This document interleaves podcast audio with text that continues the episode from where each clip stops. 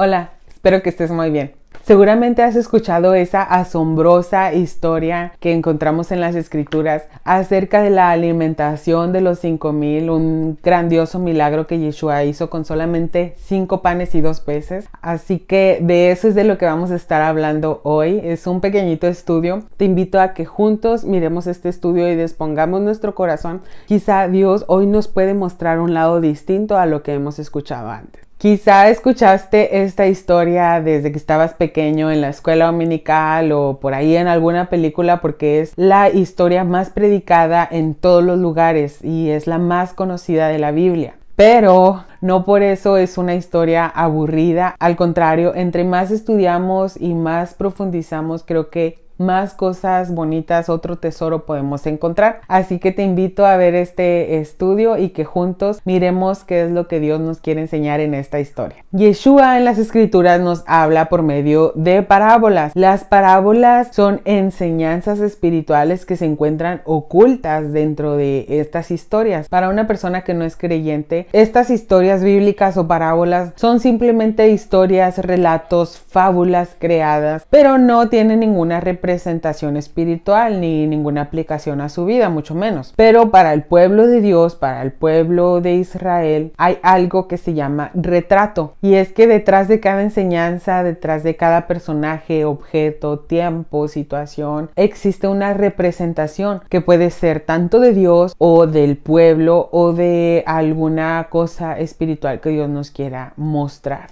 Y literalmente son tesoros escondidos que debemos de encontrar porque las parábolas y enseñanzas de Yeshua no son igual que toda la escritura de interpretación personal. Él quiso decir algo, algo en específico, y eso específico es lo que nosotros debemos de buscar. Así que sea parábola o no, las mismas enseñanzas de Yeshua son enseñanzas espirituales para todos nosotros. Y bueno, esta historia, aunque se encuentra en todos los evangelios, hoy vamos a estar hablando de la perspectiva de Marcos, porque considero que es el que tiene o muestra algunos detalles importantes que nos pueden servir para la enseñanza de hoy. Esta historia comienza cuando Juan el Bautista muere, sabemos que fue decapitado. Entonces los mismos discípulos fueron los que lo sepultaron. Así que Marcos relata que ellos estaban muy cansados y Yeshua al ver el cansancio de ellos les dice, vamos para que descansen, vamos a un lugar apartado para que puedan descansar. Pero resulta que cuando ellos iban en la barca atravesando el mar de Galilea, iban a atravesar para llegar al otro lado del desierto. Y entonces las personas que estaban alrededor de ese mar de Galilea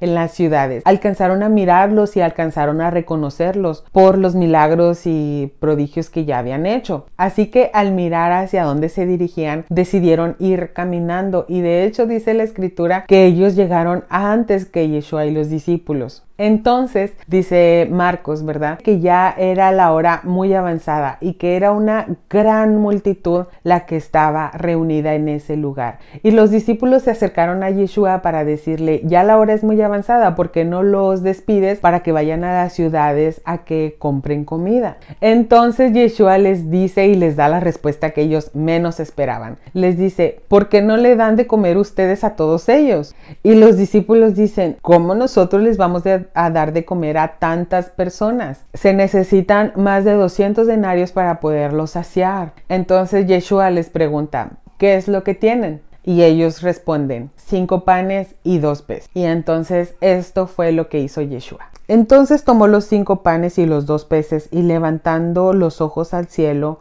bendijo y partió los panes y dio a sus discípulos para que los pusiesen delante, y partió los dos peces entre todos. En las escrituras el título de esta porción es la alimentación de los cinco mil, pero Mateo nos explica que eran solamente cinco mil hombres, sin contar las mujeres y sin contar a los niños. Así que imagínate, si eran cinco mil hombres y suponiendo que estaban casados, ahí ya son diez mil. Y entonces vamos a mirar que en ese tiempo ni había Netflix, ni había Instagram, ni Facebook.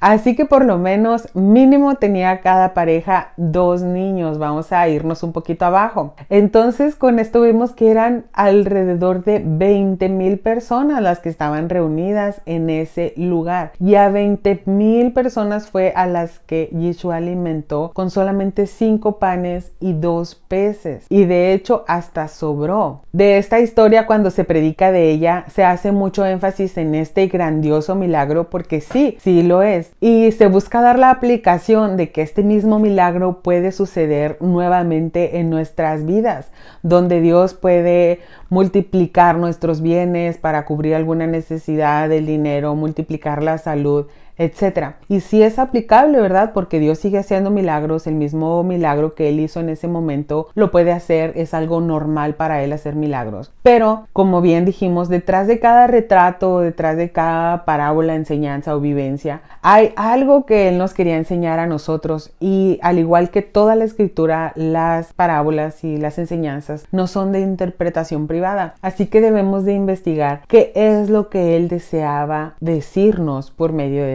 enseñanzas. Entonces hoy te vengo a mostrar un gran tesoro escondido detrás de esta enseñanza y espero que cada uno tomemos la parte que nos corresponde con el fin de ser agradables a Él y aplicar la palabra de Dios a nuestras vidas. Hay cuatro detalles claves en esta historia y es la número uno, la hora está muy avanzada. Número dos, eran cinco panes. Número tres, eran dos peces y número cuatro eran 12 cestas sobrantes. Esos son los cuatro puntos de los cuales vamos a estar hablando a lo largo de este pequeño estudio, así que espero que puedas recibir algo. Número uno, la hora es avanzada. Cuando ya era muy avanzada la hora, sus discípulos se acercaron a él diciendo, el lugar es desierto y la hora ya muy avanzada. Después de esto le dijeron, mándalos a las ciudades para que compren comida. En cuanto a esta frase, la hora ya es avanzada, Juan también la utilizó y también la utilizó Pablo. Y esto fue lo que ellos dijeron. Juan decía, hijitos, ya es el último tiempo. Juan se estaba refiriendo al último tiempo para la venida del antimesías o anticristo como también le nombran. Pablo también decía, la noche está muy avanzada y ya se acerca el día. Por eso dejemos a un lado las obras de la oscuridad y pongámonos la armadura de la luz Vivamos decentemente, como a la luz del día, no en orgías y borracheras, ni en inmoralidad sexual y libertinaje, ni en disensiones y envidias. Más bien, revístanse ustedes del Señor Yeshua y no se preocupen por satisfacer los deseos de la naturaleza pecaminosa. La realidad es que a la luz de las escrituras habrá un final. Todos los tiempos y sucesos en los cuales tú y yo estamos viviendo, hemos pasado, o sucederán son las manecillas del reloj de Dios que nos están anunciando en qué parte del proceso de su tiempo estamos. Las escrituras nos hablan de las señales de los últimos tiempos, pero como hemos mencionado antes, los últimos tiempos comenzaron desde la venida de Yeshua, su muerte, su crucifixión, su resurrección. Desde ese momento comenzaron los últimos tiempos. En los tiempos de los hechos, en las congregaciones, ellos ya sabían que estaban en los últimos tiempos y de hecho las escrituras nos dicen que ellos hasta vendían sus casas, todos sus bienes materiales para ayudar a los necesitados porque ya estaban esperando la venida de él. Pero no porque ha pasado mucho tiempo significa que nosotros estemos cómodos pensando que, bueno, ya ha pasado mucho tiempo, eso el tiempo va a seguir transcurriendo y las cosas no van a pasar. Así como Yeshua menciona en Mateo que los últimos tiempos son el principio de dolores, es decir, el inicio de los últimos tiempos. Por otro lado también está el final de los últimos tiempos. Ambas son parte del último tiempo, pero existe el inicio de los últimos tiempos y el final de los últimos tiempos. Algo así como también Apocalipsis y Mateo nos enseña acerca de la tribulación. Existe la tribulación y existe la gran tribulación. Ambas son para el final de los tiempos, pero son dos procesos y dos tiempos diferentes que debemos de tener en cuenta para poder comprender bien las escrituras. Así que cuando en Marcos encontramos que él está diciendo ya es la última hora, ya la noche está muy avanzada, em, es una representación de los últimos tiempos, en donde así mismo como toda esa multitud, ¿verdad? Que hacemos énfasis en que era una multitud, dice ahí que era de todas las ciudades. Así mismo en los últimos tiempos se va a levantar de todas las ciudades, de todas las naciones personas con hambre y con deseo de buscar la palabra de Dios, de buscar la verdad. Personas van a ser movidas para buscar la palabra de Dios. Pero ¿qué sucede para todo esto? Por eso Yeshua mismo también nos dice esto. Mirad que nadie os engañe, porque vendrán muchos en mi nombre y a muchos engañarán. Hablando de esto de los últimos tiempos también en segunda de Timoteo dice que las personas tendrán comezón de oír, de oír la palabra. Pero dice que asimismo como las personas van a tener comezón de oír la palabra, también habrá personas que se levantarán a hablar con fábulas. Y no es nada alejado de la realidad que vivimos hoy. Hoy en día muchas personas están acudiendo a las iglesias o se están levantando esperando escuchar la palabra de Dios. Y en estos lugares en donde se supone que se debe de hablar la palabra de Dios, llegas y te encuentras con que hay un chorro de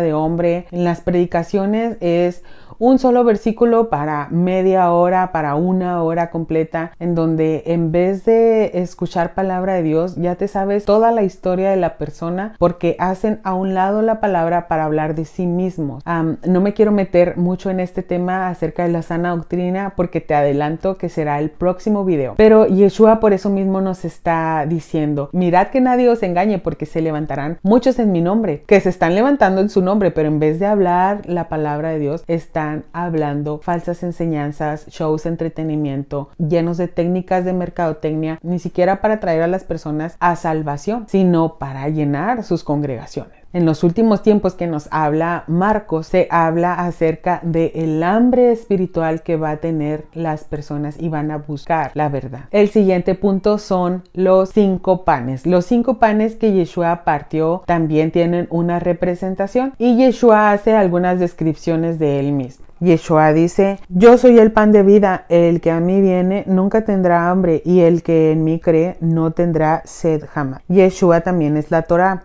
En el principio era la palabra y la palabra era con Yahvé y la palabra era Yahvé. La palabra se hizo carne y habitó entre nosotros y nosotros vimos su presencia. Entendiendo que Yeshua es el verbo, es la palabra, es la escritura, Yeshua es la Torah y lo que Yeshua estaba partiendo para poder alimentar a las personas era su palabra, era lo que se conoce como el Pentateuco, era la palabra de Dios, era la Torah. El Salvador es el alimento espiritual para todas las personas que le siguen, que desean hacer su voluntad.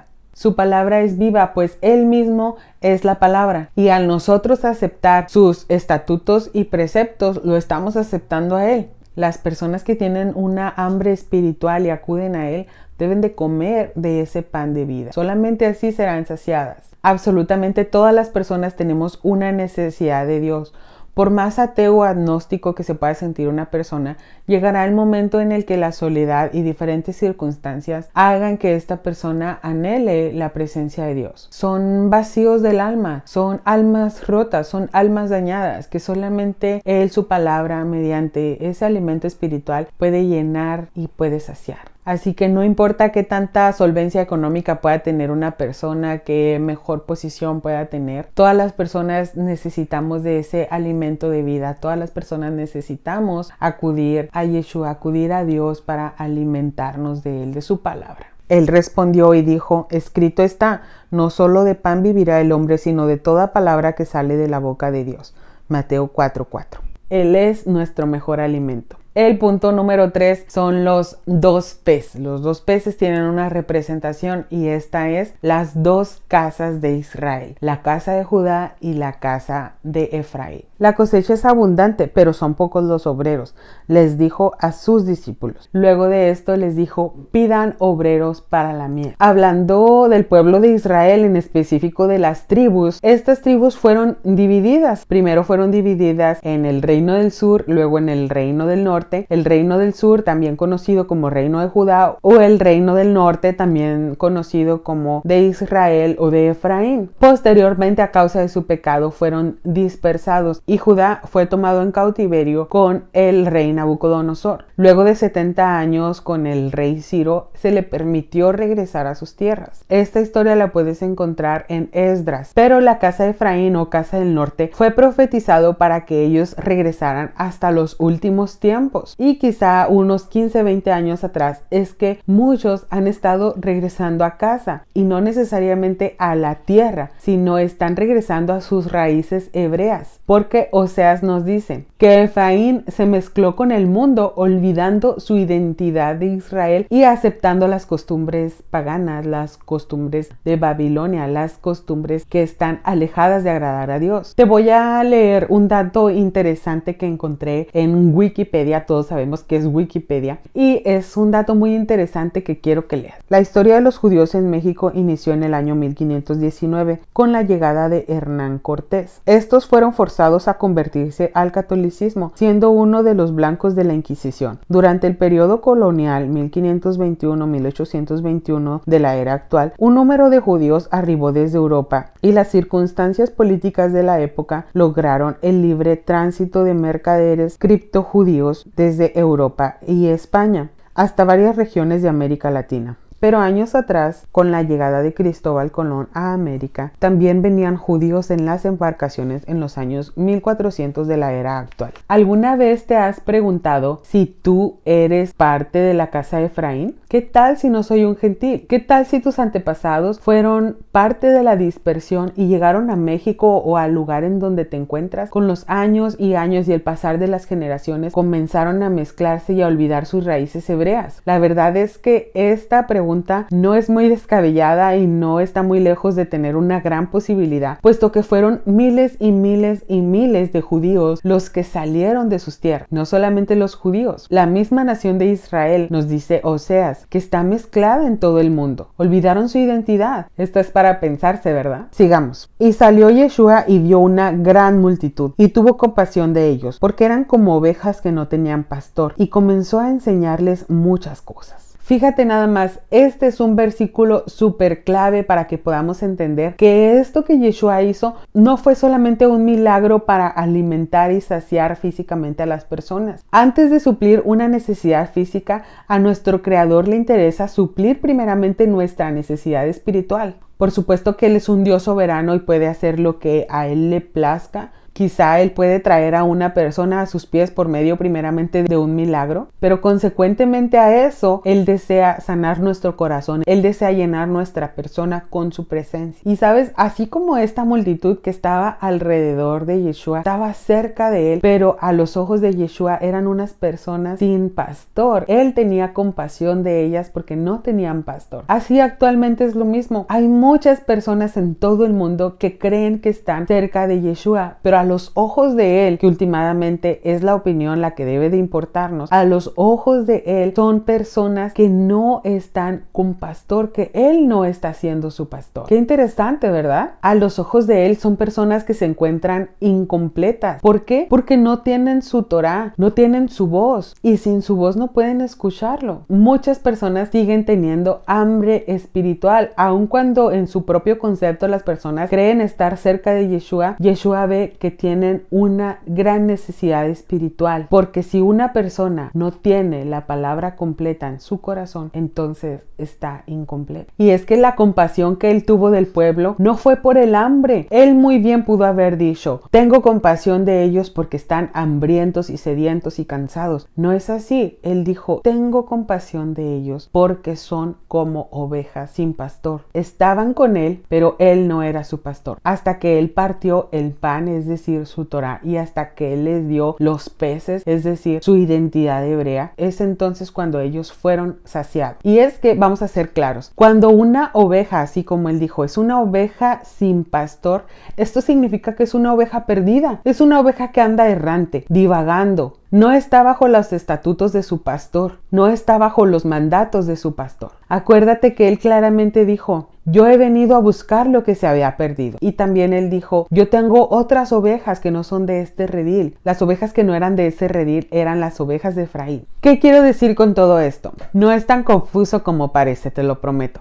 Pero Dios permitió esta dispersión de Efraín en todas las naciones para que precisamente se mezclara con todas las personas del mundo y se les ha sido permitido regresar a casa hasta los últimos tiempos para que su palabra fuese a todas las naciones. Y es que con dos peces, es decir, las dos casas de Israel, Efraín y Judá, dispersas en todas las naciones, es que se va a recoger la cosecha final. Y así es como entramos al último punto. El número cuatro es las doce cestas sobrantes. Y comieron todos y se saciaron y recogieron de los pedazos doce cestas llenas y de lo que sobró de los peces. Las escrituras nos hablan a ti y a mí de que habrá una cosecha final. La cosecha es el fin del mundo y los que recogen la cosecha son los ángeles. Y es que el mensaje de Yeshua en todo este milagro que hizo de alimentar a los cinco mil es este. Con cinco panes y con dos peces alimentarás a miles. No solo los alimentarás, llenarás doce cestas hasta el final de todos los pueblos. Llenarás doce cestas, es decir, doce tribus. Otra vez, con los cinco panes, con la Torah, más los dos peces, que son las casas dispersas, vas a alimentar a miles. Y miles serán saciados y miles serán llenos de mi presencia y formarán parte de mi pueblo para la cosecha final, que serán parte de las doce tribus de Israel. ¡Wow! y les dijo, Venid en pos de mí y os haré pescadores de hombres. Con esto él quiso decir que las dos casas o los dos peces iban a ser multiplicados hasta llegar a la cosecha final. La Biblia es clara y nos muestra que hay un remanente que aún sigue perdido, aún sigue sin Torah, aún sigue sin pastor, aún sigue sin identidad. Como lo he mencionado, algunos han comenzado a regresar, pero otros muchos siguen con sus ojos velados, creyéndose gentiles, creyendo que siguen a Yeshua, pero a los ojos de él son unas ovejas sin pastor. La casa de Efraín dispersa por todas las naciones, creyendo quizá que está cerca de Yeshua, pero está sin pastor porque no tiene Torah, porque no tiene redil y han perdido su identidad. Efraín, que es la casa del norte, es la fortaleza de mi cabeza. Judá, que es la casa del sur, es mi legislador. Todos los pactos que Yeshua hizo son con alguna de estas dos casas de Israel. No existe ningún pacto con los gentiles. Y números 15:15 nos dice que aún algún gentil o algún extranjero que desee ser parte del pueblo de Dios debe de tomar las mismas enseñanzas, las mismas escrituras y preceptos, mandamientos, promesas, bendiciones, maldiciones que Él ha dado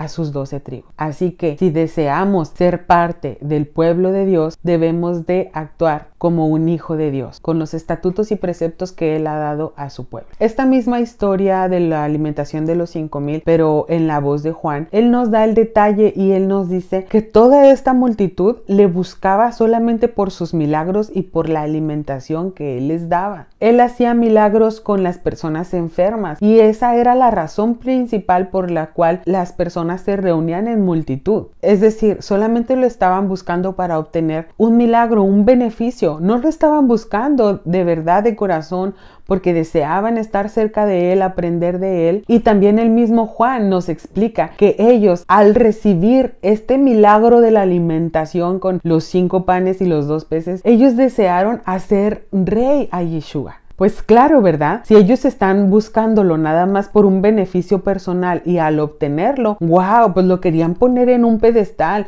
lo querían hacer como rey, pero no en realidad porque ellos querían someterse a su gobierno, sino querían hacerlo rey solamente para obtener sus beneficios. En unos versículos más adelante de Juan, Yeshua dice, francamente ustedes me buscan porque comieron hasta quedar satisfechos y no por haber entendido los milagros que hice. Wow, ¿sabes una cosa? Esta historia y esta actitud de esta multitud no ha cambiado mucho. El pueblo que busca a Dios no ha cambiado mucho. Actualmente hay multitudes que buscan a Dios solamente por sus milagros. Imagínate, hay campañas en donde la publicidad es, ven, ven a recibir tu milagro. Y lastimosamente hay muchas personas que sí logran caer en esta red y se congregan solamente para buscar un beneficio de Dios. Toda la gente desea ver o recibir un milagro y tienen a Dios como rey solamente por esa razón. Hacer un espectáculo en los servicios es algo muy común hoy en día. Pero cuando es una palabra de exhortación, cuando el mensaje es el mismo que dijo Yeshua, ven, toma tu cruz y sígueme, ahí es en donde esos mensajes no le gustan a la gente y muchos creen ser parte del pueblo de Dios e intentan apoderarse de las promesas que Dios tiene. Se juntan en multitudes para ver los milagros, así como estos cinco mil hombres y su familia. Pero a los ojos de Yeshua, Él los sigue viendo con compasión, porque Él no es su pastor. La multitud busca a Dios por un milagro, pero la necesidad principal que Dios desea cubrir es que Él sea nuestro verdadero Rey soberano, que de verdad gobierne nuestra vida, que de verdad Él sea nuestro pastor y nos guíe por medio de su palabra, por medio de su Torah. Definitivamente Dios sigue haciendo milagros. Lo más normal para Él es hacerlos.